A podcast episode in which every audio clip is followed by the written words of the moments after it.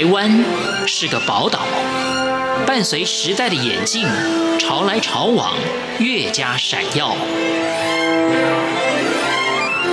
欢迎收听《潮台湾》，发现台湾的美好。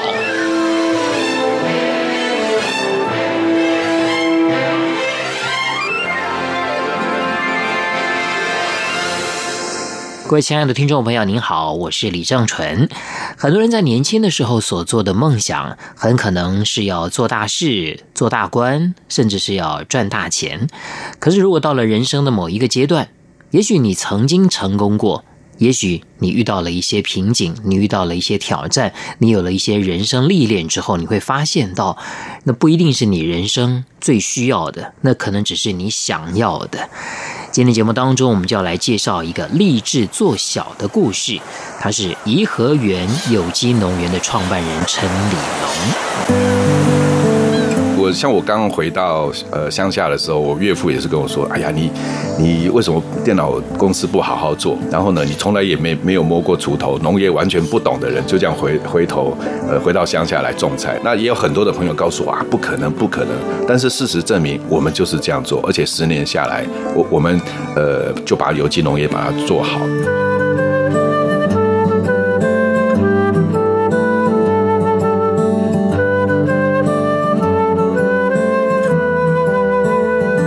其实你很鼓励，就是说这种呃小规模的对。这样的有机农对。农园，像你你跟你夫人啊太太啊两个人，再加上一个一个一个全职的帮农帮农对啊，那你这个戏称自己只有零点五个人，为什么你要讲你自己只有零点五？我想零点五的概念哦，就是说一个当然是我我因为务农的效率比我老婆差，因为她已经从小做到现在，她她就速度就很快，所以我跟她一起工作，她说哎呀你做这么慢，那其实我们现要要讲的另外零点。点五的重点就是很多的农场它都不会去行销，只管种。所以以你看哦，这个呃有机的农法，你不管怎么样，刚开始可能第一年很难，第二年很难，但是到第三四年，我我想慢慢的产量自然就会出来。但是如果你卖不掉，卖不掉，一切的努力都都化为乌有。我觉得那个零点五要回头去思考。然后怎么去把你的产品能够很顺利的产跟销，能够很顺利销出去是非常重要的。呃，老农如果说他有新的思维、新的想法，也可以叫新农。那如果退休之后想要开始呃从事农业，也可以叫新农。那我觉得呃，就说农业它必须要有一些新的思维。老农虽然老，但是他有二代啊。那二代，我我觉得可以鼓励他们回来，但是一定要有一些新的思维，怎么把农业的价值、土地的价值创造，然后他再透过年轻人的一些呃创新啊、文创，把这个土地的价值充分发挥，然后这个价值出来之后，当然产业可以带动。那一定要带动产业，不带动产业，收入就没有。我我相信，只要这一块地的价值被发挥，产业带动，然后创造收入，我觉得年轻人回来，我我觉得要比坐在办公室吹冷气会快乐非常多。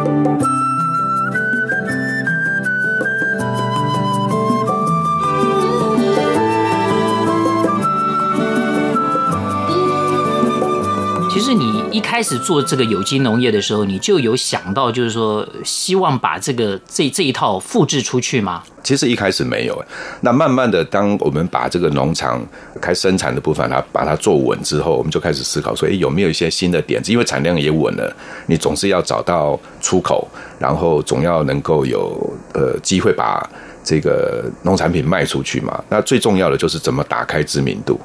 那个时候刚好就有交通大学的一个社团来找我们，那刚好他有一些课程啊，还有一些这个社团的活动专案，呃，准备做。我说那可以啊，我们来合作看看。所以我大概从六七年开始，呃，就开始引进这个国际的职工，然后一个国家一个国家，然后来。那我想他们来，既然是国际的朋友来，那个时候其实也没有想到会呃一直持续到现在哦。所以那个时候，再说有一个德国的女生来，我说好啊，那就来。来到我说。那外国朋友来到底，呃，对我来讲，那是一个很新鲜的事情。那问题是我，我想到底让他学什么？比方说，台湾的精致农业一直在国际上是啊，还呃蛮有名。那第二个有机农业，我觉得应该也可以透过这个有机友善这种方式，让这些国际的友人呢，能够呃对台湾的土地重新认识。那更重要的，因为我们在客家庄。所以我我我非常想着让这些外国的朋友体验客家文化，所以所以一直到现在，我我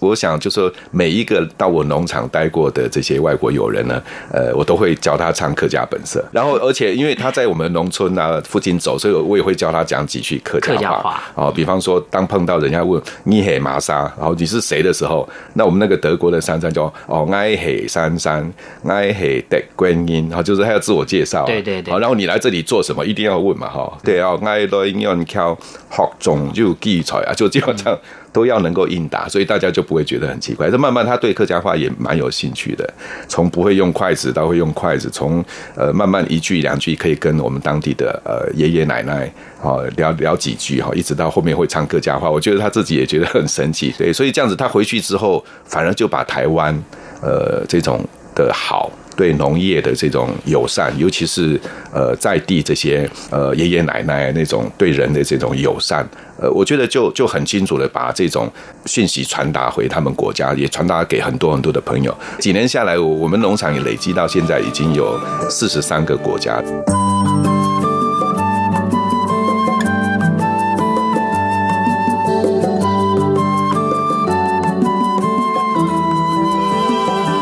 接到中国大陆所谓的手心翻转计划，是包括了四川还有山西对这两个地方。对，其其实就是把颐和园的这个模式完全复制。那一开始在四川，我们是呃刚好有一个机缘到四川雅安地震的重灾区，对，啊到那个地方去看，那朋友带我们去看，然后当地的这个业主他其实很想做有机农业，但是一直不知道要怎么下手。哦，因为他也听很多，然后最后呃辗转就知道我们之后呢，就就我们到当地之后就协助他。其实我们在那边就就进行两个两个计划，一个就是以绿为主，哦，所以我们就说，哎，那这样子我们也不可能呃就是一辈子待在这个地方，我们还是希望还是希望训练，然后他能够落地，然后。尽量让他们自己本身会，所以就把我们的农场的模式就交给他，然后我们就让训练当地的村民，我们进行一个叫做“绿手指”的微型创业计划，就是你创业而不是我，所以你不是来跟我打工的，你是帮你自己耕作，我只是来教你。那第二个，我们面向这些呃残疾。好，就残疾，然后特殊的这个孩子，就跟我们台湾的这个手心翻转这样的一个计划是一样，就希望能能够教这些呃博爱学校的学生呢，能够从手心朝上，然后开始手心朝下，自己为自己工作，然后自己为自己赚钱，然后活得有尊严，活出价值这样的一个计划。所以呃，一开始在四川，那接着又转辗转到。山西就是我现在去的地方，也开始一样做这两个计划，一个是绿种子，训练当地的村民的阿姨开始种有机。一开始他们也说不可能，好，但是事实证明，我们从去年的二月一直到现在，完全一滴化学的东西都不下的状况之下，也是完全比照颐和园颐和园的这种栽种的模式，然后把它标准化，一步一步的教他们，一直到现在菜也种得很好。然后接着我们就做这个善的部分，就是手心翻转计划。呃，从去年四月开始就收了有，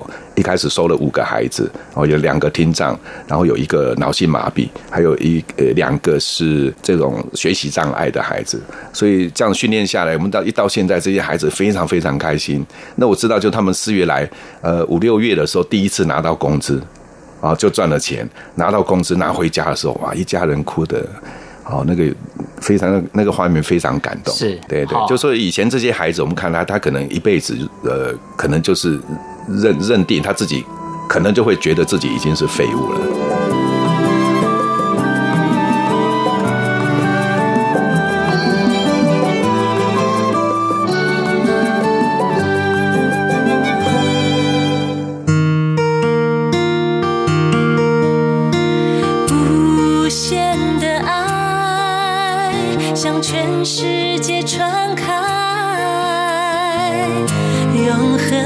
关怀来自台湾之音，耳听爱今天节目当中访问到的是颐和园有机农园的创办人陈礼龙先生。呃，刚刚聊了很多，这个陈立荣先生对于有机农业的一些想法，当然也分享了很多啊。他现在复制到台湾的其他地方，还有中国大陆，甚至是其他很多世界各国的一些国际志工到这边来的体验。在投入农业以前，这陈立荣先生做的这个事情跟农业啊，可以讲距离相当遥远了，也曾经是个成功的典范。这个很不巧的碰到了这个这个网络科技的这这这个一个泡沫。啊，自己的事业也泡沫了。对，当我很顺的时候，我我那时候就是呃两个人，然后一个人出了二十五万创业，从五十万开始这个公司，然后五十万，然后一做的还不错，就增值到两百万、五百万，然后两千万，然后八千哎五千万、八千万、一亿三千万，接着准备到纳斯达克去上市，所以那个时候意气风发。啊，很多的客户啊，券商啊，就是一天到晚就是排队啊，来来要跟你碰面。所以那个时候我，我我是觉得我做什么都顺，任何人讲的都没用，因为我的决定是最好的。所以，呃，很多人告诉我怎怎么样怎么样，其实我我都听不进去，因因为我我就是最厉害的。那那后来碰到这个呃经济风暴，然后整个网络泡沫之后，一夕之间所有的朋友跑光。券商也不见了，那我们回头说，哎，那你可不可以？因为我们我们还有很多的案子在我手上。那后来我说，只要几十万就行了，我只要把我的工程做完一个，我就收到钱，我就能够活下来。其实没有一个朋友都没有，真的就差跪在那里，拜托拜托，不然我公司就就没有了。对，所以所以那个时候让我觉得，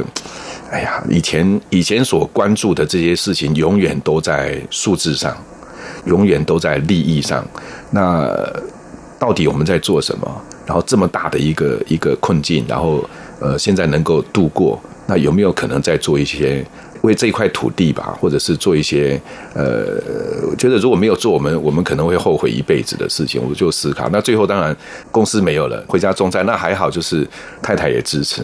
好，那我们就回到。回到乡下，从两分多的地重新开始，所以，所以现在很多朋友到我的农场来说：“哎，陈老师，我想跟你，他也想要复制。”对对对对，我我说可以。第一个，请你回去问你太太，最起码就是说他不反对。呃，我我觉得，而且一开始也不要两个人同时投入很重要，因为一开始，因为你做得好，做得不好不知道。第二个，你能撑多久？更不知道，也许你你一头热很想做，但是你可能做了呃两个礼拜之后说哇受不了受不了，这个总不能你你从早开始忙忙忙到晚回到家又看到一张这个不太愉快的脸，这个也也不理你那个，我我觉得那个可能第二天的工作情绪都没有。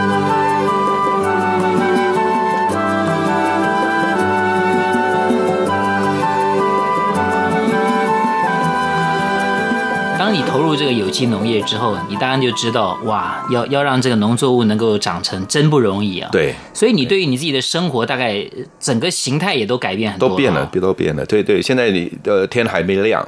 天还没亮，我们就要起床。像夏天的话，大概五点左右天亮，我们大概四点要起床，然后在五点钟以前赶到农场，因为那个时候比较凉快。大概做到七点多八点，那个太阳就已经大的受不了。所以一直到晚上，晚上呃，在夏天大概都要傍晚三四点要要再去。那中间这一段时间就不是在太阳底下，还是要做一点别的事情。因为一开始其实我们就是两夫妻，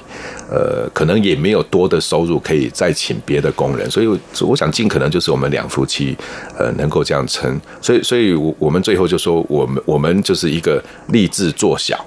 啊，立志做强，因为因为我们经历过那种，就说你把企业呃扩充，然后背负更多的包袱，然后可能会会风险增加，然后可能会不敌外面的任何一个一个冲击，你可能要随时要要再垮掉。那垮掉没关系，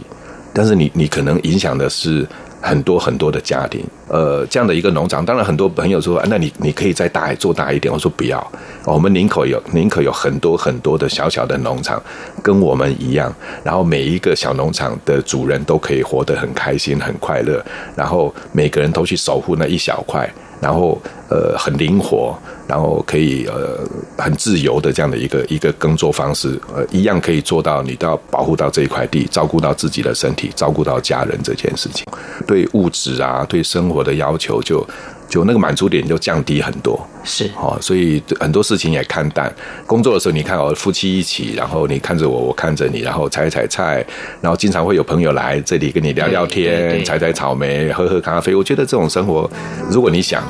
呃，就行动吧。各位听众朋友，听完了今天的节目，有任何的意见都欢迎您写信来。我们下一次空中再会。